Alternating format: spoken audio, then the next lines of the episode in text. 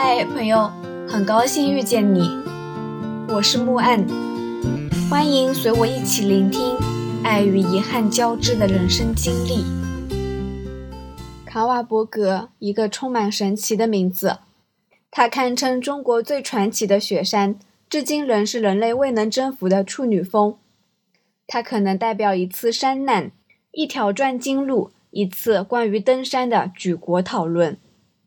梅里背后的故事纷繁复杂，不读到最后一页，就无法明白其中真意。人类喜欢攀登高峰，似乎只有把高耸入云的峰顶踩在脚下，才可以证明自己是天地间最伟大的生物。因此，每年花几十万攀登珠峰的人多的是。人类虽已征服了世界最高的珠峰，但梅里雪山的主峰卡瓦伯格至今仍无人成功登顶。珠峰高度是八千八百四十四米，而卡瓦伯格峰只有六千七百四十米。为什么人类能登上世界最高峰，而登不了卡瓦伯格呢？大家都知道，卡瓦伯格并非梅里雪山，而是被叫错了名字。真正的梅里雪山是在太子群峰北侧，测量队误将太子群峰记作梅里山脉，一代代人就这样错误地流传下来。就用梅里雪山指代了神山卡瓦伯格，山名之物也悄然改变着后来的故事。对于梅里的攀登，在短短十五年间就有十次登山记录，但几乎每次都是以失败告终。一九九一年，梅里山难震惊中外，甚至还付出了生命的代价。这座圣洁雪山被冠上错误的名字。出现在了时代的舞台。当时，一九九零年冬，一支由日本人发起的中日登山队对梅里主峰发起了冲击。队伍中一共有十七人，六个中国人和十一个日本人。前前后后至少花费了两年的时间，才将梅里雪山周边摸清楚。村民让队员住进家中，大家围着火塘喝酒。队员说要攀登梅里。村民们都还没有听过这个名字。后来，村民得知梅里雪山就是卡瓦伯格，他们震惊且愤怒。十二月二十八日，登山队即将冲顶，三百多名村民赶至大本营对面的太子庙烧香祈祷。村里的老人气得跺脚直哭喊：“卡瓦伯格，是时候施展你的神力了，把登山队撵下来，不然我们以后再也不敬你了。”在藏民心中，卡瓦伯格是至尊、至圣、至神的象征；梅里雪山是神圣不可侵犯的圣灵之山，只可顶礼膜拜，岂可踩于脚下？当地人认为，人类一旦登上峰顶，神便会离开他们而去，缺少了神的庇护，灾难将会降临。因此，卡瓦伯格是绝对不能攀登的。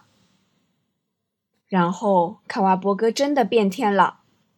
当时登山队刚好达到了海拔六千四百米，离峰顶只有两百四十米，眼看着第二天就要冲顶，但由于天气原因，无奈下撤了一些，准备第二天再继续登顶。但即使是这样，意外还是发生了。就在第二天，爆发了一场巨大的雪崩。而当大本营的人员再次联系十七名登山者的时候，已经完全无人答应，十七名队员全部遇难，场面在了卡瓦伯格无一生还。这成为当时世界登山史上第二大山难，震惊了整个日本。也有这样的传说，当时听到有人要攀登卡瓦伯格，不少藏人愤怒了，纷纷阻止他们攀登。同时，数万名藏族人异口同声呐喊：“阿尼卡瓦伯格，显示出你的神威吧，否则我们再也不敬你了。”所以有人说，那么多人同一方向对着雪山发出声音，其声音频率相同，就引发了共振，导致了这次雪崩灾难。具体究竟是什么原因，我们已经无从得知了。之后，一九九六年。中日登山队再次来到了卡瓦伯格，组织了第三次登山。此举遭到了村民的强烈抵制，他们不断的到县里告状。那一次，登山队到达了六千二百五十米处，天气晴朗，原本登顶在望。东京气象局突然发来紧急预报，说暴风雪即将来临，积雪将达到两米。为了避免重蹈一九九一年的雪崩悲剧，全员队员连夜撤回大本营。造化弄人，卡瓦伯格情好如故，冲顶机会就这样错过。村民得知后燃起鞭炮以示庆贺。卡瓦伯格耸立于怒江和澜沧江大峡谷之间，呈南北走向，和东西走向的孟加拉湾水汽相交。山上气候难测，雨雪不断。一九零二年到一九九六年，近百年来。中英美等登山队不断前来挑战，卡瓦伯格则一次次的拒绝人类的到访。一九九一年的山难震惊中外，十七名队员遗体被雪山吞没，直到七年后才在永明冰川被发现。山难为卡瓦伯格蒙上了一层神秘色彩。一九九九年，梅里雪山千年登顶活动备受瞩目，有人跃跃欲试。期待能登上这座处女峰，有人则支持尊重当地人的信仰，留住雪山的圣洁。直到二零零一年，德钦县人大正式立法，禁止任何登山队攀登这座神山。卡瓦伯格成为当时中国唯一一座因宗教而禁止攀登的山。当村民以为再也没有人能侵犯神山时，却还是有人尝试偷登。二零零四年，僧人王天汉以摄影朝圣为由溜上雨崩村，村民很快识破了他的计划，把他绑下山来。二零一一年，云南登山爱好者高天虎失踪了，他的最后一条短信显示他在卡瓦伯格五千四百多米处。藏族民众对于这座雪山总是怀着一种敬畏的心情。据说，在松赞干布在位时，卡瓦伯格曾是一座妖山，而密宗祖师莲花生大师历经了种种磨难，才将它降服。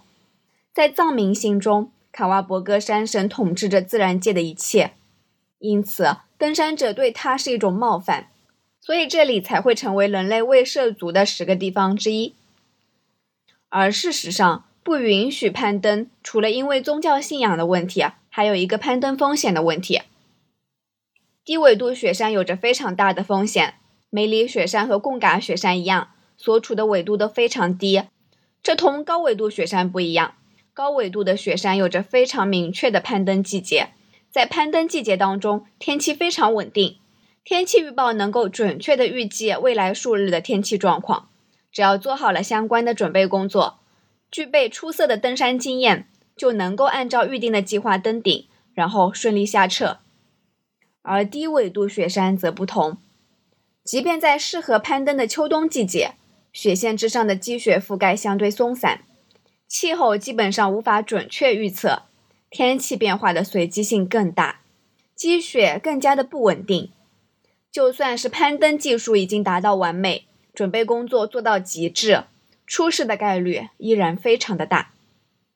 因此，这种雪山的攀登已经不再是挑战，而变成了纯粹的赌博。日本登山队在梅里全军覆没，就是因为突然遭遇了雪崩。而在珠峰这种地方，纬度很高，在秋冬季节不可能发生如此之大规模的雪崩。和梅里雪山同样低纬度的贡嘎雪山，登顶的人也很少，死亡率非常高。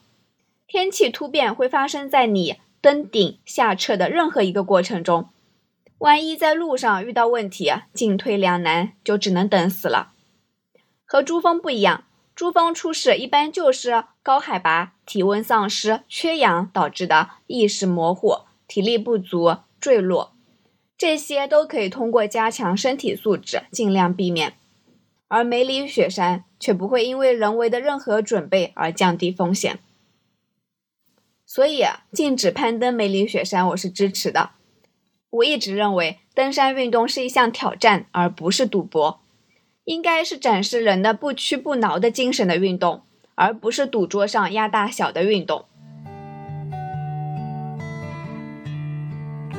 有一年，梅里山难的遇难者家属曾来到山脚祭奠，天空飘起鹅毛大雪，家属们呼唤着逝者的名字。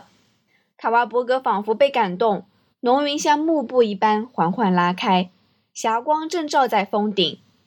跪在地上的家属不由得惊叹：“这个山太美了。”所以，卡瓦伯格进登后，神山脚下的雨崩村渐受关注。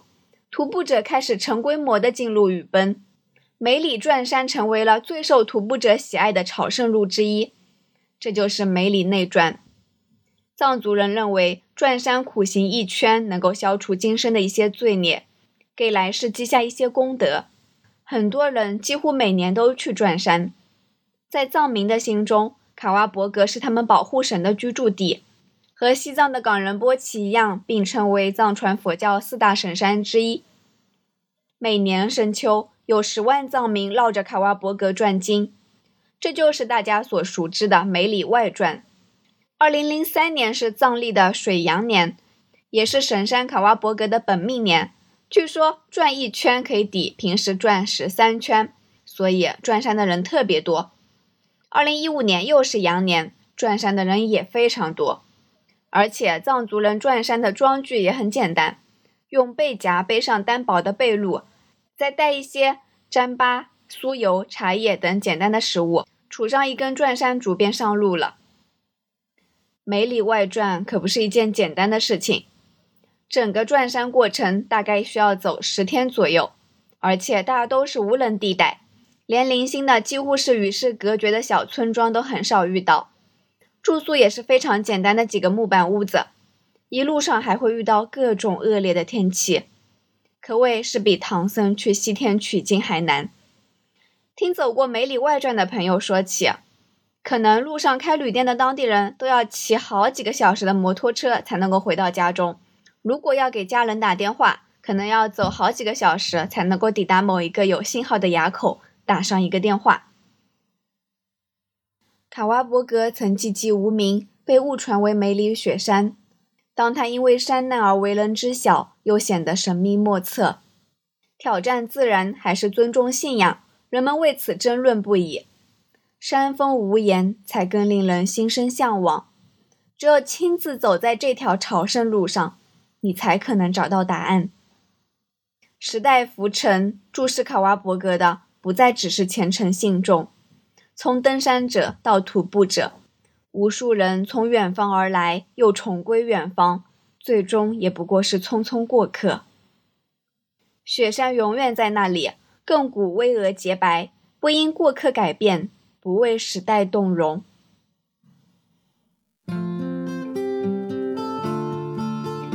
感谢收听，希望这个播客能陪你度过每一段孤独的旅程。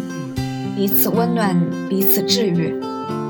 希望来到这里的你，可以放下一天的疲惫，尽享这人间好时节。